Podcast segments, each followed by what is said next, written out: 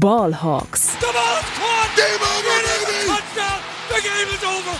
They are going nuts at Century League. Hey und herzlich willkommen zum offiziellen Podcast der German Seahawkers. Heute mit Simon. Hallo und herzlich willkommen zu einer neuen Folge Ballhawks, dem offiziellen Podcast der German Seahawkers. Ich bin der Simon und ich bin heute nicht alleine. Ich habe mir Verstärkung geholt vom Rudelgebrüll Podcast, nämlich von David. Hi David. Ja, hi, grüß dich. Freut mich, dass du dabei bist. Äh, du äh, vertrittst die Lions quasi äh, in Deutschland, zumindest in der Podcast-Welt in Deutschland. Und äh, da wir in der kommenden Woche am Sonntag gegen die, die, Lions spielen, dachten wir uns, wir holen uns ein bisschen Verstärkung dazu. Äh, vielen Dank, dass du dabei bist. Klar, gerne.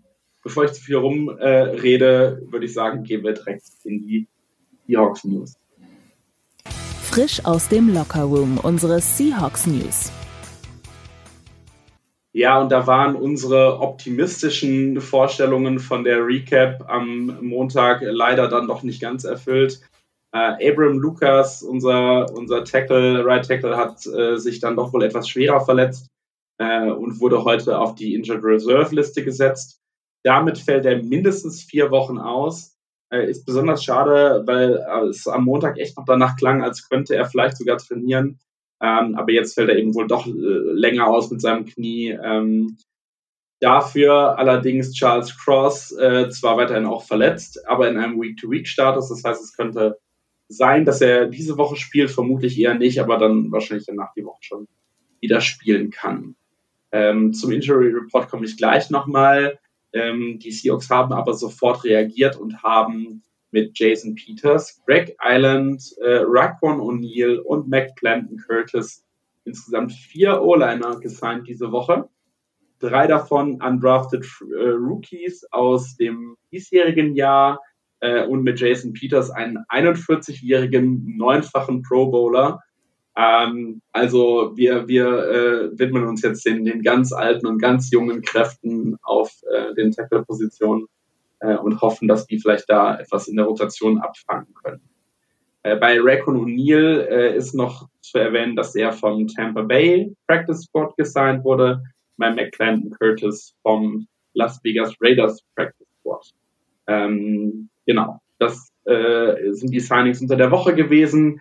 Was die tatsächlich äh, für, für einen Eindruck hinterlassen, das werden wir wahrscheinlich erst am Sonntag im Spiel äh, sehen und ob sie vielleicht dann tatsächlich auch schon reinrotieren oder überhaupt dem, dem ähm, Kader eben angehören am Spieltag. Ähm, das steht noch zur Debatte. Der Injury Report, äh, wir nehmen Donnerstagabend auf, ist der von, von Mittwoch. Da ist Charles Cross als Do Not Pass, äh, Participate drauf, genauso wie Boye Mafe, Mike Morris, ähm, Limited Participants, Jamal Adams und Devin Bush. Jamal Adams also im Training dabei, allerdings nicht voll dabei.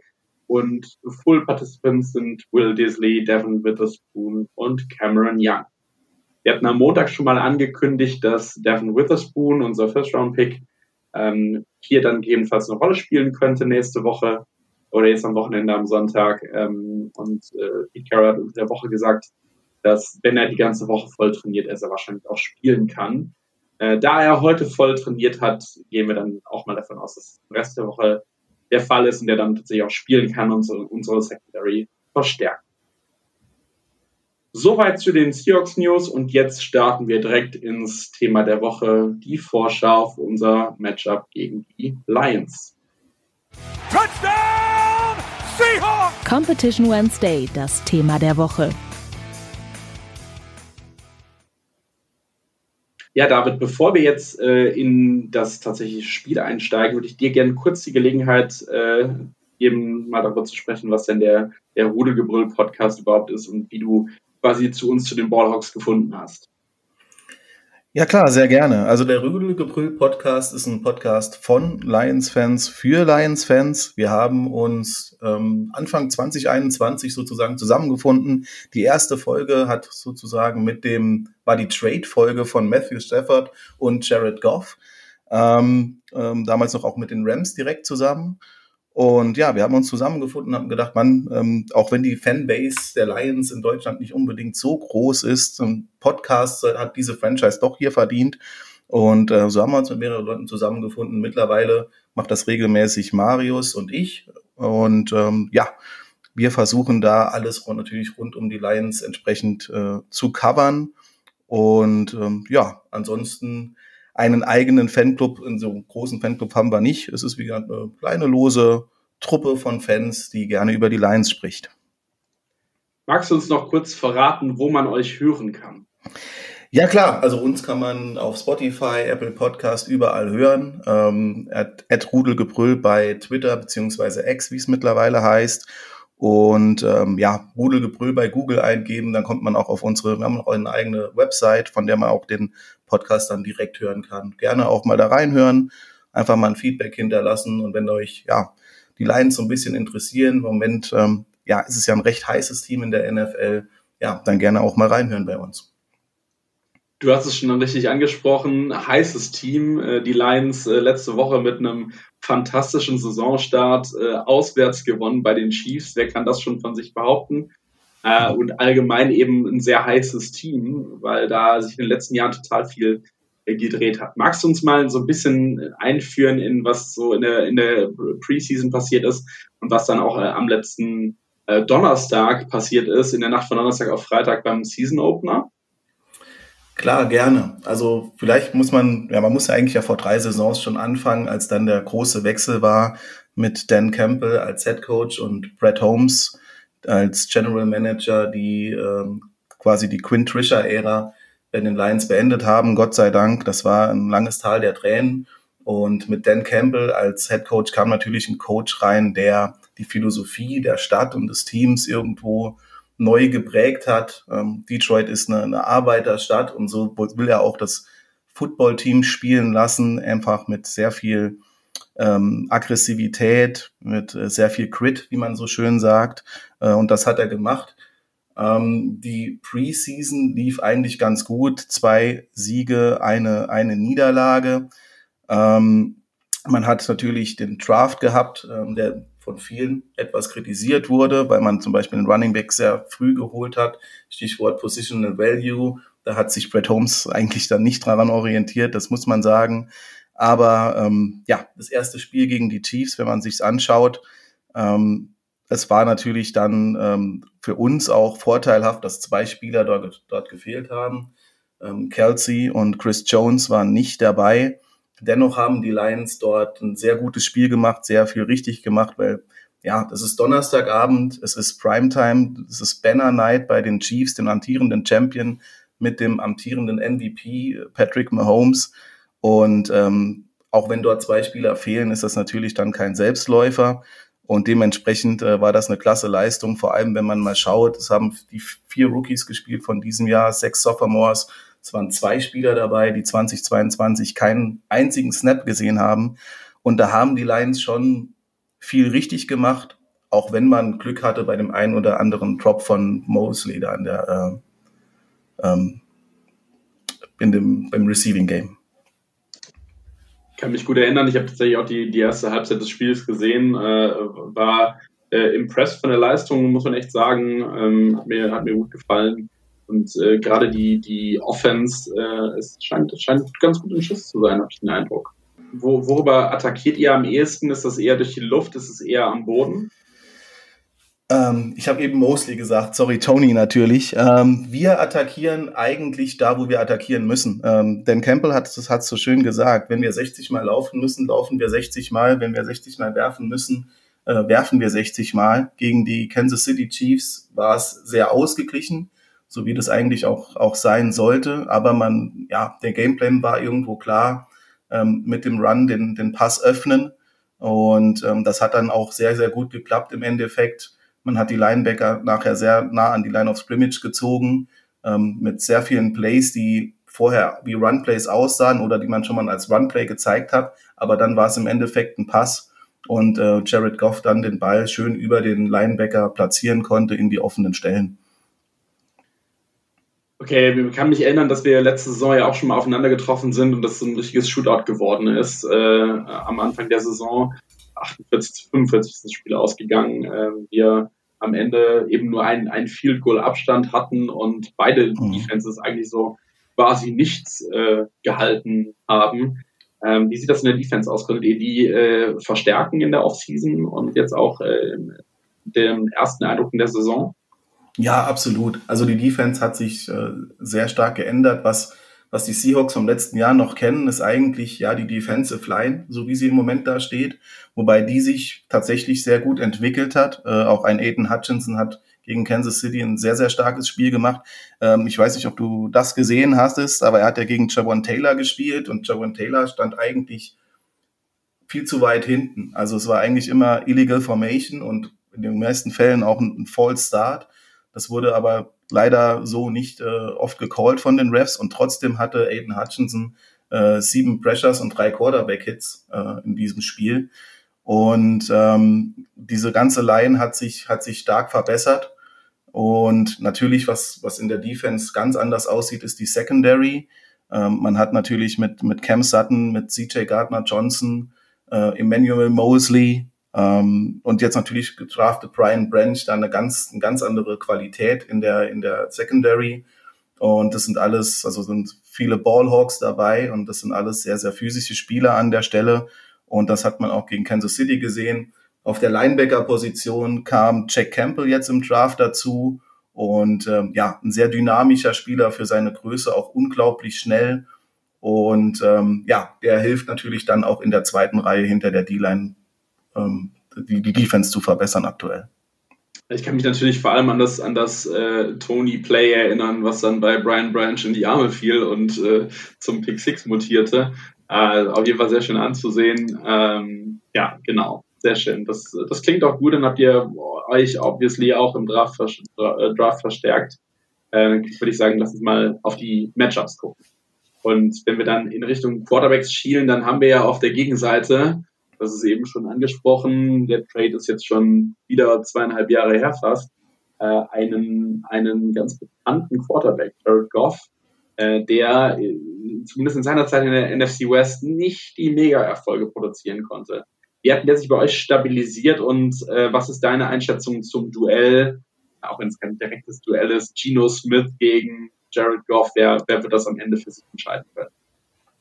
Hm, ich sage mal, Jared Goff wird es für sich entscheiden, aber das liegt auch daran, dass er einfach mehr Unterstützung wahrscheinlich in dem Spiel erfahren wird. Jared Goff hat sich bei den Lions insofern entwickelt. Also das erste Jahr war auch wirklich sehr, sehr schlecht. Ähm, das muss man sagen. Auch die, der Anfang vom zweiten Jahr war nicht sonderlich, sonderlich toll an der Stelle. Aber dann hat er sich äh, gut gefangen. Ähm, er spielt hinter einer, einer sehr guten O-Line, was ihm natürlich hilft. Und ja, Jared Goff ist ein Spieler, der eine sehr, sehr gute Präzision hat, der den Plan entsprechend ausführt, der natürlich nicht der mobilste Quarterback ist an der Stelle, aber der ähm, ja die Würfe, die, die man dann braucht, entsprechend auch äh, an, an den Mann bringen kann und ähm, keine Turnovers kreiert. Er ist ja jetzt mittlerweile an Stelle Nummer drei der meisten Pässe ohne Turnover, hat Tom Brady überholt. Vor ihm steht jetzt allerdings nochmal Tom Brady. Und äh, an erster Stelle steht, glaube ich, noch Aaron Rodgers mit knapp über 400 und Jared Goff ist bei 359 Pässen ohne Interception. Das heißt, er turnt den Ball nicht äh, over. Das, das hilft natürlich gewaltig. Keine Frage, liegt aber vermutlich dann eben auch daran, dass er äh, oft den, den sicheren Ball wählt, eher den kürzeren Ball wählt und eben nicht so viel Risiko in seine Bälle reinlegt. Würde ich zumindest jetzt mal vermuten. Ja, ähm. Ja, äh, das, das stimmt schon, da hast du recht. Ähm, aber ähm, er kann es auch, also wenn, wenn, wenn, wenn der lange Ball frei ist, dann, dann kann er den auch werfen. Das ist, glaube ich, immer etwas, was man ihm so ein bisschen anhaftet ja, der kann nicht den, den, den deepen Pass spielen. Das, das stimmt eigentlich nicht. Er ist aber eher der Spieler, der dann auf Nummer, auf Nummer Sicherheit geht. Und ähm, ja, ich bin mal gespannt, weil ich habe das gesehen bei euch gegen die Rams. Da wurde, wurde ihr viel über die Mitte des Feldes angegriffen. Und das ist eigentlich so die Paraderolle ähm, für, für auch für Jared Goff und die Offense. Ähm, da wird viel über den mittellangen Pass über die Mitte angespielt. Und ähm, da bin ich mal gespannt, ob ihr die Lücke, Lücke da schließen könnt habt ihr natürlich auch äh, euer, euer dreiköpfiges Monster bei den Wide Receivers und auch äh, im, im Backfield äh, äh, ordentlich Qualität stehen, die eben als Passempfänger da auch dienen kann. Also tatsächlich habt, hast du vollkommen richtig erkannt, äh, wir sind da letzte Woche komplett auseinandergenommen worden, äh, vor allem auf den Teams äh, zwischen, zwischen Linebackern und, und Cornerbacks. Ähm, das hat überhaupt nicht gut funktioniert. das wird auch so ein bisschen der Bereich sein, den wir da am ehesten verteidigen müssen und äh, wo wir wahrscheinlich wieder die, die ärgsten Probleme haben werden. Vielleicht noch äh, zu Geno Smith, der letzte Woche kein richtig gutes Spiel gemacht hat, aber auch kein, kein, kein unfassbar schlechtes. Ähm, da wird es echt weiter abzuwarten bleiben, wie sich das entwickelt. Äh, mein, wir haben letztes Jahr eine, eine fantastische Saison gesehen, haben auch am Sonntag eigentlich eine Leistung ohne größere Fehler gesehen. Das lag dann eher am Playcalling und ähm, aber nicht so sehr an der Execution, dass das äh, in der zweiten Hälfte in der, in der Offense nicht mehr so gut funktioniert hat. Was für uns eben noch sehr entscheidend ist und was auch für die, die Qualität und Performance von Gino Smith entscheidend ist, ist, dass ähm, mhm. ja, wir möglichst gut auf den Tackle-Positionen aufgestellt sind. Äh, wie ihr eben in den Seahawks News gehört habt, sieht das gerade nicht so gut aus. Euer, euer dreiköpfiges Monster plus die, die Running Backs habe ich eben schon angesprochen. Die, die Offense ist natürlich das, das Herzstück. Ich will jetzt nicht anfangen mit der deutsche Wide Receiver und so weiter, aber Amon Ra hat schon, schon eine, eine fantastische Entwicklung hingelegt, das muss man schon ganz klar sagen. Das ist eines der, der beliebtesten Fantasy-Targets in dieser Offseason gewesen im Draft. Mhm. Ähm, wie, wie schätzt du eure Offense ein, eure offensive Power ein? Auch mit Josh Reynolds äh, und Marvin Jones Jr., die, glaube ich, beide jetzt auch neu dazu gekommen sind, oder? Äh, nee, Josh Reynolds und äh, also Marvin Jones Jr. ist äh, neu dazugekommen, das ist richtig. Das ist quasi der, der DJ Chark-Ersatz, beziehungsweise ja. ja. als DJ Chark ist ja weggegangen. Ähm, Josh Reynolds ist schon länger dabei, ähm, als immer als Wide Receiver 2, als Wide Receiver 3. Und ja, du hast es angesprochen, äh, Amon Ra St. Brown äh, ist klarer Wide Receiver Nummer 1. Ähm, ja, unglaublich gutes Route Running, unglaublich sichere Hände.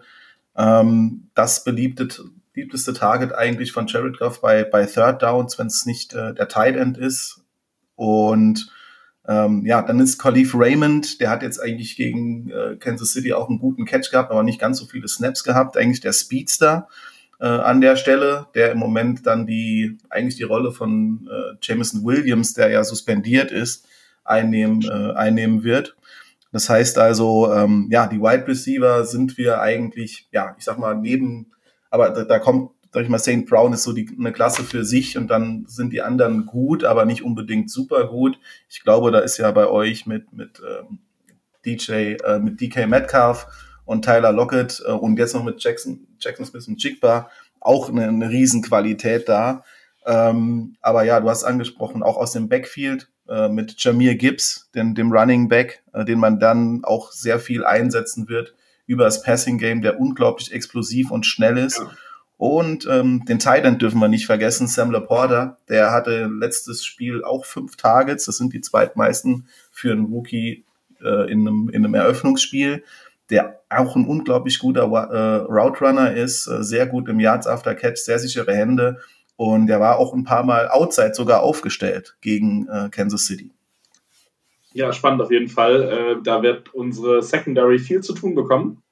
Ähm, und du hast es eben angesprochen, die Paradedisziplin von Jared Goff, eben der, der kurze Pass über die Mitte ähm, und auch in, in, Kombination mit den Receivern genau das, was eben bei uns die Schwäche war, vor allem äh, in der letzten Woche, aber auch in der letzten Saison schon. Ähm, da bin ich sehr gespannt, wie das ausgeht. Ähm, ich hoffe natürlich, dass unsere, unsere Secondary da ähm, einen Schritt absteppen kann dass vielleicht sogar Jamal Adams einsatzbereit sein wird. Ich befürchte eher nicht. Ähm, aber dass mhm. Devin Witherspoon vielleicht dazu kommt, der äh, uns sicherlich helfen würde, gerade auch outside äh, zu gewinnen, vielleicht aber auch im Slot spielen könnte. Da hat er zumindest in der, der Preseason auch noch wieder mal gespielt. Mhm. Also bei Witherspoon, ich glaube, die Detroit Lions wird, hätten gerne Witherspoon gedraftet ähm, an, an Stelle 6. Also ich war, glaube ich, bei den Lions ganz groß im Kurs. Leider sieht man es äh, bei nicht in den ähm, Detroit hat so eine, so eine Sendung, die heißt Inside the Den, wo man so ein bisschen in die, hinter die Kulissen schauen kann, wo man so einiges sieht, auch den War Room dann. Ähm, ich hätte gern mal die Gesichter ähm, unseres GMs und unseres Staffs gesehen, als ähm, ihr dann Witherspoon gedraftet habt. Mir hat er selbst auch sehr, sehr gut gefallen äh, als Corner, hätte eigentlich von seiner physischen Art, von seiner Aggressivität, so wie er spielt, perfekt auch zu den Lions gepasst. Echt, also es ging als Gerücht ja danach auch re relativ schnell rum, dass das äh, euer gewünschter Pick war und dass, ähm, dass der, der, äh, euer Peak dann eigentlich ja äh, eben ein Cornerback hätte sein sollen. Mhm. Äh, ich glaube, man hatte so ein bisschen darauf gesetzt, dass die Seahawks äh, Jalen Carter nehmen würden. Äh, ja, das, was, dann, was dann nicht passiert ist, der jetzt in Philly hoffentlich sein Glück findet.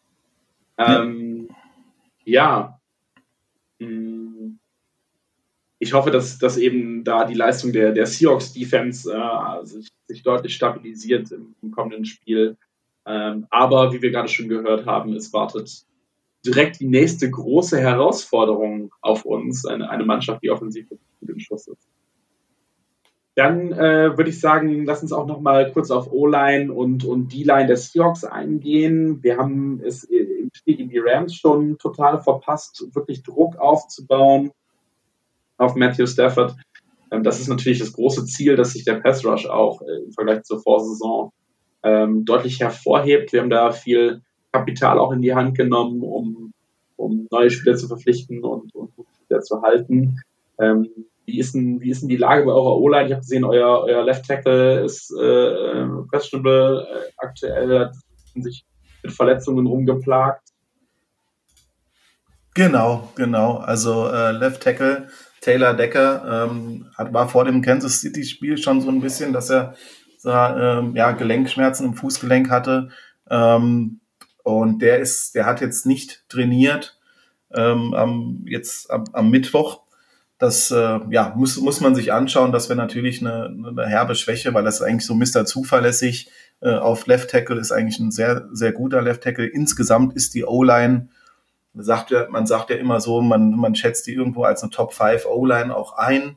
Ähm, sie ist sehr stark. Man hat auf, der, auf Right Tackle Penny Sewell, der ähm, gerade im Run-Game auch ein absolutes Monster ist. Ähm, man hat Frank Regno als Center, ein Pro Bowl Center, der, der seine Sache da gut macht.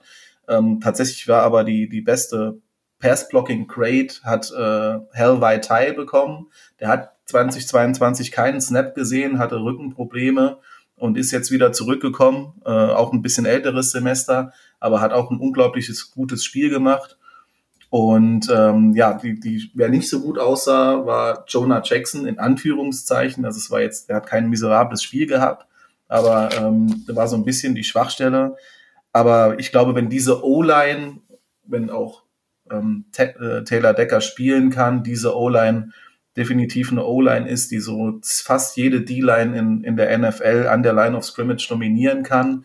Ähm, sie möchte Leute bewegen. Es ist sehr physisch, ein, sehr roughes Play und ähm, erleuchtet natürlich den Running Backs dann, dann entsprechend die Läufe. Ähm, und auch im Pass-Blocking ist, ist sie sehr gut. Man hat sehr, sehr wenig zugelassen. Ich glaube nur sechs Pressures insgesamt gegen Kansas City. Ähm, ja, es ist eigentlich das Prunkstück, das Herz der Offensive ist die O-Line und ja, mit einem guten O-Line-Play steht und fällt bei den Lions eigentlich alles. Ja, das ist jetzt eben auch schon mal angesprochen. Struktur für, für Jared Goff ist da ein ganz, ganz entscheidender Faktor. Ähm, das äh, bin ich mal gespannt, wie, wie sich unser Pass Rusher dagegen schlagen wird. Ich, habe, ich befürchte Schlimmes. Äh, allerdings, was bei uns sehr gut funktioniert hat in der letzten Woche, ist äh, die Laufverteidigung und das äh, hoffe ich, dass wir das auch äh, jetzt am Sonntag mal wiederholen können. Ähm, mit Bobby Wagner ja ähm, einen, einen Linebacker zurückgeholt, der ganz lange schon in Seattle war vorher, der ähm, auch, auch Team-Captain ist für die Defense ähm, und einen wahnsinnigen Impact gerade auch auf die Verteidigung des Laufspiels hat. Ähm, also da bin ich erstmal guter Dinge, dass das gut weiter funktioniert. Äh, auch wenn natürlich auf der anderen Seite Jamie Gibbs äh, und äh, ja, Montgomery eben auch gute Running Backs stehen. Ja, ja, das habe ich also gesehen. Also klar, ähm, absolute, absolute Legende und absolut ein ein Top-Linebacker. Ich glaube, auch wenn das jetzt die, die Coverage nicht mehr so ganz, äh, ganz so gut klappt, wie das früher einmal war, aber ähm, in der Laufverteidigung natürlich äh, stark für euch. Ähm, die Lions setzen natürlich mit, mit Gibbs und Montgomery auf so ein, auf so ein One-Two-Punch. Montgomery, der physische ähm, Running Back, der, äh, der halt die, die, die dreckigen Yards holt, aber auch ja eigentlich eine, eine gewisse Elusiveness mit sich bringt. Ähm, und auf der anderen Seite dann Jameer Gibbs, der Speedstar mit, mit den entsprechenden äh, Home Run-Qualitäten. Ähm, ja, wenn, wenn, der, wenn, wenn der mal durch sein sollte, ich glaube, dann kriegt ihn so schnell auch keiner mehr ein. Ähm, hat leider gegen Kansas City an einem Play ist er, ist er ausgerutscht. Da kam bei, stand ihm seine eigene Schnelligkeit im Weg. Und ähm, sonst wäre er da auch zum Touchdown gelaufen. Ähm, aber ja, ich bin gespannt. Er hatte nur wenig Snaps gesehen gegen Kansas City, sehr dosiert eingesetzt. Aber Dan Campbell hat es eigentlich schon gesagt, man wird wahrscheinlich gegen die Seahawks mehr Jamir Gibbs sehen. Ich bin sehr gespannt und hoffe, dass wir das dann gut verteidigt kriegen. Wenn wir uns äh, mal der anderen Seite des Balls widmen, dann würde ich vermuten, dass da noch am ehesten eben die Schwäche der, der Lions auch liegt. Äh, in, in, der Line, die ja mit Aiden Hutchinson definitiv einen richtigen Star hat, der, der äh, sich entwickelt hat in der vergangenen Saison, auch noch jung und entwicklungsfähig weiter ist äh, und eben Pressure ohne Ende erzeugen kann. Aber der Rest der, der Line scheint mir ähm, dann doch eher eine der, Posi der Positionsgruppen zu sein, die etwas, etwas schwächer sind und wo wir Gelegenheiten haben werden. Das äh, hoffe, dass sich das auszahlt, vor allem auch für den Run. Ähm, Ken Walker hat letzte Woche richtig gutes Laufspiel gerade in der ersten Halbzeit gezeigt, hatte die ganze Zeit einen Schnitt von, von fast sechs Yards per Carry, ist dann am Ende noch so ein bisschen auf fünf runtergegangen, aber äh, vollkommen okay, guter Bereich. Äh, hat auch die aller, allermeisten Targets gesehen, äh, Targets, ja, genau, die, die meisten Rushes gesehen. Ähm, Charbonnet war da, war da kaum unterwegs bisher. Hm, ja, und dann das eben tatsächlich auch ähm, ja, im, im Pass Rush die Seahawks Offensive Line hält. Auch wenn Gino sicherlich niemand äh, oder nicht so sehr auf Struktur angewiesen ist, wie, wie Jared Goff das ist, ist es trotzdem so, dass er auch kein, kein Wunderheiler ist. Äh, Russell Wilson in seiner Prime hat bei uns ja äh, jedes Spiel eigentlich quasi alleine gewonnen. Ähm, mhm. ohne, völlig ohne O-Line. Ähm, das ist sicherlich bei, bei Gino Smith auch nicht der Fall. Ähm, ja, Aiden Hutchinson kommt vermutlich vor allem über links, nehme ich an. Genau, über euren, euren Right Tackle, genau. Fantastisch. Und das ist natürlich genau der Right Tackle, der jetzt auf IR ist und wo wir dann Backup spielen werden. Es ist doch schon wieder alles zum. Äh, ja, das wird ein, ein, ein langer Abend für, für unsere O-Line, habe ich das Gefühl. Ähm, ja, genau. Wie schätzt du sonst eure, eure Defense Line neben Hutchinson ein? Ja, also vielleicht zu Hutchinson, ich habe gesehen, Jake Curhan ist euer, euer Backup da. Jetzt ist ja die Frage, ihr habt ja recht viel verpflichtet und wer will genau. im Endeffekt dann auf Right, äh, right Tackle spielen, aber ich habe mir das angeschaut, der hatte 15 Snaps und davon vier Pressures. Ähm, das ist natürlich eine, eine sehr miserable Statistik an der Stelle und ähm, Hutchinson, der, ich glaube, der einzige Grund, warum er keinen Sack hat, war, weil es Patrick Mahomes war der nicht ganz einfach zu sacken ist und auch immer so ein bisschen, ja, es schafft ja da auszuweichen äh, mit seinen Scrambles. Ähm, den Rest von der Line, also gerade was die Inner Defensive Line angeht, war das letztes Jahr auch so ein bisschen die Achillesferse. Man war nicht, nicht sonderlich gut gegen den Lauf. Man hat jetzt mit Broderick Martin einen recht massiven Nose Tackle gedraftet. Der hat allerdings jetzt gegen Kansas City nicht gespielt, genauso wie Isaiah Bucks, der sich im Laufe der zweiten Saisonhälfte letztes Jahr sehr, sehr gut entwickelt hat.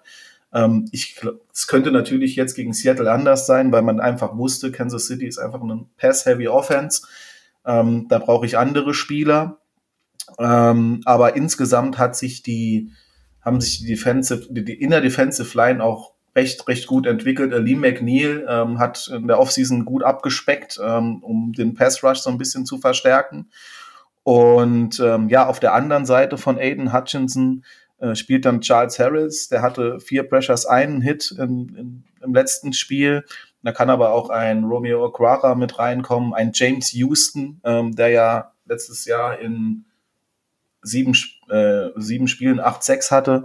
Ähm, also da ist der, der Pass Rush ist schon enorm gewachsen. Und dazu muss man dann auch sagen, in klaren Passsituationen spielen die Detroit Lions dann auch gern ein NASCAR-Package äh, mit äh, entsprechend mit Aiden Hutchinson innen, mit äh, James Houston, Okwara außen und eventuell dann noch ähm, John Kominski, ebenfalls Defensive End, auch so ein Mr. Zuverlässig dann innen. Und da haben die schon die Möglichkeit, enormen Druck aufzubauen. Und deswegen glaube ich, was du eben gesagt hast mit Kenneth Walker, ähm, freut mich sehr, dass er, dass er so erfolgreich ist als äh, MSU-Fan. Ähm, ist es, glaube ich, das die Chance für die, für die Seahawks und da sollte man angreifen, dass man einfach das eigene Laufspiel entsprechend durchsetzt. Und ähm, das, das könnte so ein Ansatzpunkt sein, glaube ich, für, für Seattle, um das Spiel in, in die eigene Richtung zu drehen. Ich meine, also im Prinzip ist natürlich unsere Offense unser, unser Prunkstück, das muss man schon ganz klar sagen. Du hast eben schon die drei Wide Receiver angesprochen. Wir haben auch drei, drei Talents, die wirklich alle drei hervorragend blocken und passen können, äh, Pass empfangen können, selbst passen eher nicht so. Ähm, also ich habe schon noch den Eindruck, dass wir, dass wir uns wieder am ES eher Richtung einen Shootout bewegen werden äh, und wieder eher ein High-Scoring-Game sehen. Über die Tipps reden wir nachher noch, aber ähm, ja, dass wir, dass wir eben in der Lage sind, eure, eure E-Line zu dominieren und dann hoffentlich eben auch das Spiel dahinter zu dominieren. Ähm, das wird sicherlich zuerst über den, über den Lauf gehen. Wir wissen alle, dass Pete Carroll da Fan von ist. Ähm, ja, aber dann sicherlich danach auch über den Pass und, und da ähm, ja, ist dann eben die, die Frage, wie sich auch unsere Receiver gegen, gegen eure Secondary, eure Linebacker schlagen. Was hast du da für ein Eindruck von unserem dreiköpfigen Monster auf der, auf der Receiver-Seite. Und das, was jetzt letzte Woche zugegebenermaßen noch nicht so ganz zur Entfaltung gekommen ist. Tyler Lockett auch zwischendurch mal verletzt und Metcalf mhm. mit ein paar dummen Strafen. Ähm, und Smith und Jigba einfach, äh, der jetzt auch noch ein bisschen Zeit vielleicht braucht, um in der NFL wirklich anzukommen. Äh, was, was ist da dein Eindruck, wenn du, wenn du deine, deine Secondary virtuell gegen unsere Wide Receiver antreten lässt? Also ja, also erstmal, wie gesagt, äh, unglaublich, unglaublich viel Qualität da bei euch im Kader. Ähm, DK Metcalf für mich ja einfach so ein natürliches Phänomen ähm, mit, mit entsprechend mit der, mit dem Körperbau, mit der Physis so schnell und dann auch noch ein guter Route das hat er gezeigt bei seinem, bei seinem Touchdown-Catch, den er da hatte. Ähm, hat er einfach, keine Ahnung, fünf Meter, sechs Meter Separation gehabt äh, wusste der Corner gar nicht mehr, wo er ist. Ähm, also schon, schon sehr, sehr stark. Ähm, ich glaube aber auch, dass wir da, wie gesagt, ein bisschen auch an Qualität zugewonnen haben in der, in der Secondary ähm, mit, mit erfahrenen Leuten. Ich bin auf das, ich bin auf drauf gespannt, wie sich DK Metcalf gegenüber CJ Gardner Johnson verhält. Äh, DK Metcalf hat ja manchmal so eine kurze Zündschnur und CJ Gardner Johnson ist der Trash-Talker schlechthin. Da bin ich mal gespannt, ob die zwei nicht mal irgendwann während des Spiels aneinander geraten. Und ansonsten glaube ich halt, dass ähm, ja die Pressure über unsere Defensive Line einfach dazu führen wird, dass sich das Passspiel nicht ganz bei euch entwickeln kann. Das wäre jetzt so rein vom Papier her, was ich sehe, so mein Tipp. Das heißt, klar, wenn, wenn Gino Zeit hat, dann wird er, dann wird er die Receiver ein, ein, einfangen können, einbinden können. Ähm, aber ich glaube, man wird ihm, er wird wenig Zeit haben in diesem Spiel. Und was die Lions umgestellt haben in der Secondary ist auch, man hat letztes Jahr sehr, sehr viel Man-Coverage gespielt. Und dadurch, dass die D-Line mittlerweile in der Lage ist, genug Pressure ohne die Hilfe eines Blitzes ähm, zu kreieren, hat man auch gegen, jetzt gegen Kansas City sehr viel Zone gespielt und ähm, geht dann natürlich da auf die auf die, auf die Turnover und wie gesagt mit CJ Gardner Johnson, mit Brian Branch, mit Kirby Joseph hat man drei Ballhawks, die nur darauf warten, dass ein Ball zu kurz oder zu lang kommt, ähm, um dann den Turnover zu kreieren. Du hast eben schon DK Metcalf angesprochen, brutale Physis, äh, schnell und, und einfach auch ein guter Roadrunner. Dann hast du mit Tyler Lockett da eben aber auch noch einen Receiver, der, der wahnsinnig intelligent auf die Seams laufen kann. Also auch eine, mhm. eine ähm, eine Pass-Coverage in, ihre Einzelteile zerlegen kann, äh, gerade wenn es eben so ist und nicht, nicht mehr. Ähm, da hoffe ich sehr, dass das äh, diese Woche noch besser funktioniert, dass das tatsächlich auch der, der Pfad dann da zum, zum Glück für uns ist. Zusätzlich Jason äh, Smith und Jigba, Jackson Smith und Jigba, äh, der, der über den Slot äh, mit den Titans vielleicht auch zusammen dann äh, gut kommen kann und da kurzen Routen über die Mitte bedienen kann. Da bin ich auch der festen Überzeugung, dass äh, der da diese Woche mehr zu, zum Tragen kommen wird. Auch eben gegen, gegen eure Linebacker, wenn die ein Stück weit droppen müssen in, in die Verteidigung. Aber du hast schon, schon glaube ich, eben vollkommen richtig gesagt, dass Zeit da ein ganz entscheidender Faktor nachher sein wird. Also wie, wie schlägt sich äh, Geno Smith äh, mit seiner O-Line gegen eure D-Line und ist es ausreichend Zeit, um, um Struktur zu finden, um, um einen Spielpartner zu finden. Aber da, da sind eben, haben unsere Receiver eben auch genug Qualität, um immer wieder Separation kreieren zu können, egal wie jetzt, äh, wie, wie viel sich eure, eure Secondary eben da gesteigert hat. Ähm, Zeit ist noch ein ganz entscheidender Faktor und das eben auch gesagt ist, dass ihr eine sehr variable Offensive Offense spielt, die, die auch viel Zeit von der Uhr nehmen kann, wenn das, wenn das äh, vonnöten ist, durch das, was halt gerade gespielt wird. Ähm, wir haben letzte Woche erlebt, dass die Rams einfach sehr brutal effizient gegen uns gespielt haben. Es vielleicht auch einfach ein bisschen mehr wollten, aber eben ähm, uns insgesamt auch nur, nur drei, äh, den vierten am Ende noch, aber äh, nur, nur vier ähm, Drives überhaupt in der gesamten zweiten Hälfte geschenkt haben und ganz viel Zeit eben von der Uhr effizient bekommen haben. Das kann sicherlich auch ein Faktor sein. Ähm, ja, ich bin auf jeden Fall sehr gespannt. Hast du noch ein Thema, was du gerne ansprechen würdest? Ein Matchup, was du noch siehst, was wir, worüber wir noch nicht gesprochen haben? Ähm, lass ich mal hier kurz schauen. Nein, ich glaube nicht. Ähm, ich glaube, was wir, was wir vielleicht was, was wir noch ansprechen können, ist so ein, so ein Matchup ähm, und zwar was, was die Atmosphäre betrifft. Ähm, äh, das Lumenfield ist ja bekannt dafür, dass es sehr, sehr laut ist. Man war jetzt äh, im Arrowhead, was das einzige Stadion in der NFL ist, was lauter ist als das Lumenfield. Ähm, aber die, die Detroit Lions haben zum ersten Mal in dieser Saison die, die äh, Season-Tickets ausverkauft. Ähm, für das Spiel gibt es Standing Room Only Tickets. Und ähm, die, Stadt ist dermaßen hyped, dass ich glaube, dass das Stadion auch einen Faktor spielen wird. Das Ford Field ist jetzt dafür nicht unbedingt bekannt, dass es, dass es unbedingt sehr, sehr laut ist.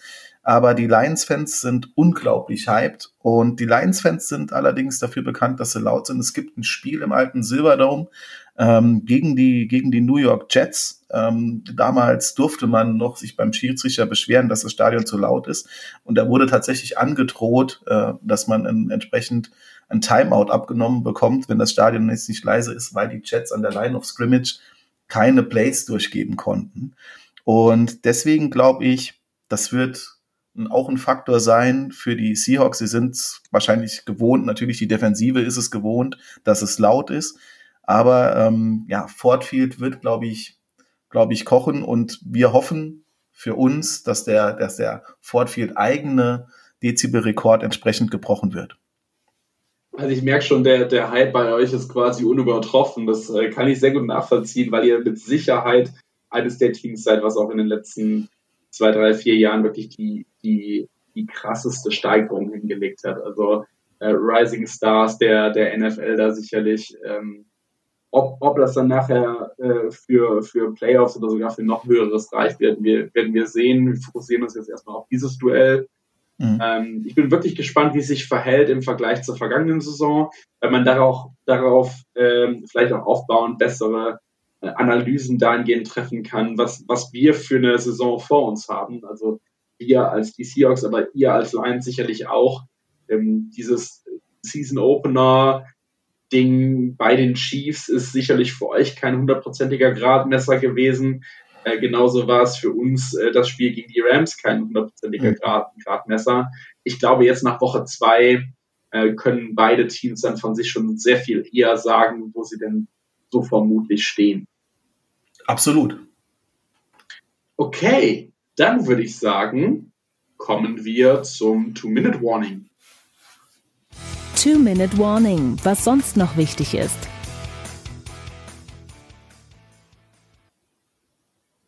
Na, und dann haben wir natürlich zwei Themen für euch. Zum einen die Tipps, die will ich jetzt aber noch nach hinten stellen. Erstmal äh, am Sonntag ist es dann. Sonntag, der also die Lügen 17. September um 19 Uhr. Für uns ist das ja eine absolute Ausnahme, dass wir mal um 19 Uhr spielen dürfen, weil Westflüge mhm. eigentlich nie um 19 Uhr spielen dürfen. Für euch äh, viel normaler. Geht es los? Äh, das Spiel findet äh, logischerweise, ihr habt es gerade schon gehört, in Detroit statt ähm, und wird live zum ersten Mal dann bei RTL übertragen. Da freuen wir uns schon sehr drauf. Ähm, seid mal gespannt. Vielleicht seht ihr euch uns auch als, als Fanclub, wenn ihr äh, im Fernsehen fleißig zuschaut. Äh, bin mal gespannt, ob das ähm, da RTL seine, seine Versprechungen wahr macht und, und mehr auch die Fanclubs eben einbindet. Äh, da freue ich mich sehr drauf, wird das Spiel tatsächlich mit einer, einer großen Anzahl von, von Seahawks-Fans zusammen gucken, weil wir in unserer NRW-Regionalgruppe ein, ein Public Viewing organisiert haben. Ähm, da freue ich mich sehr drauf. Ich glaube, wir sind so 25, 30 Leute, bestellen vorher Pizza äh, und gucken dann zusammen Seahawks Football. Äh, Grüße an die NRW-Truppe sende ich hier noch und genau, dann würde ich sagen, lass uns mal zu den Tipps kommen und da du der Gast bist, darfst du natürlich auch als erstes tippen. Ja, okay, dann lege ich mal los. Ähm, ich weiß nicht, ob du es wusstest, die letzten Spiele waren ja, die letzten beiden Spiele waren ja beide ähm, Spiele über 80 Punkte, beziehungsweise einmal genau 80 Punkte. Und würde jetzt das Spiel nochmal insgesamt 80 Punkte bringen, wäre das ein Novum in der NFL. Es ist noch keinen Teams gelungen, bei drei aufeinanderfolgenden Matchups jeweils 80 Punkte oder mehr zu scoren. Das glaube ich allerdings nicht. Ähm, ich glaube, dass ähm, einfach, ich glaube einen, ich sage es mal vorab, 31 zu 21 für die Lions, also 10 Punkte Spread für die Lions. Warum? Ich glaube einfach oder ich gehe davon aus und ich hoffe auch natürlich, dass die Lions die Line of Scrimmage auf beiden Seiten dominieren werden. Gerade weil bei euch natürlich jetzt in der äh, in der O-Line doch einiges ausgefallen ist auf, auf Tackle-Position. Ich glaube, euer, euer Right Guard war das ähm, oder euer Left Guard, der hatte auch nicht, ich glaube, der Left Guard war es, Damian Lewis, Guard, genau, hatte, glaube ich, auch nicht ganz so gut ausgesehen gegen die Rams. Ähm, und da hoffe ich einfach, dass die die D-Line beweisen kann, dass sie das dominiert und unsere O-Line entsprechend auch dann dominiert. Dann über den Run, über den One-Two-Punch ähm, das Ganze, das Ganze vorbereitet wird und wir dann entsprechend die Mitte des Feldes attackieren mit Jared Goff und einfach diese neue Defense, die wir haben, es schafft, dass eben nicht auf der einen Seite dann wieder über 40 Punkte ähm, für die Seahawks an der Stelle stehen. Das ist meine Einschätzung. Natürlich kann das alles anders, anders kommen, ähm, aber ich glaube, ja, ich glaube einfach, dass die Lions noch mal eine Schippe mehr drauflegen würden. Und man hat die letzten Spiele auch nicht vergessen. Das hat Dan Campbell sogar betont. Er hatte so gesagt, ähm, so, gut er spricht, dass die Seahawks sind ein Stachel in, in der Seite im Moment der Lions. Also da geht's schon ein bisschen los, wird schon ein bisschen Feuer gemacht an der Stelle. Deswegen, die Jungs werden hyped sein. Fortfield wird hyped sein. 31 zu 21 für die Lions. Alles klar. Äh, ich bin der festen Überzeugung, dass die Seahawks das gewinnen werden und ich glaube, dass es tatsächlich ein bisschen more Highscoring wird. Ich äh, tippe auf ein 35 zu 30 für die Seahawks. Ähm, ich freue mich total auf ein spannendes Duell. Ganz vielen Dank nochmal an dich, dass du äh, hier zu uns dazugekommen bist und äh, unseren Podcast mit deinem Wissen äh, beglückt hast. Äh, das hat auf jeden Fall sehr geholfen, die Gegner besser einschätzen zu können. Ähm, genau. Ähm, Rudelgebrüll, bei Twitter oder X, wie es jetzt heißt, Rudelgebrüll. Schaut da doch einfach mal rein. Ähm, nach dem Spiel wünsche ich euch auch wieder viel Erfolg, zumindest für die Saison. Äh, Playoffs müssen wir dann nochmal drüber reden. Ähm, und genau. Äh, ich verabschiede mich mit äh, einem Go Hawks. Touchdown! Seahawks! Weitere Infos zu den German Seahawkers gibt's natürlich auch auf unserer Website unter germanseahawkers.com.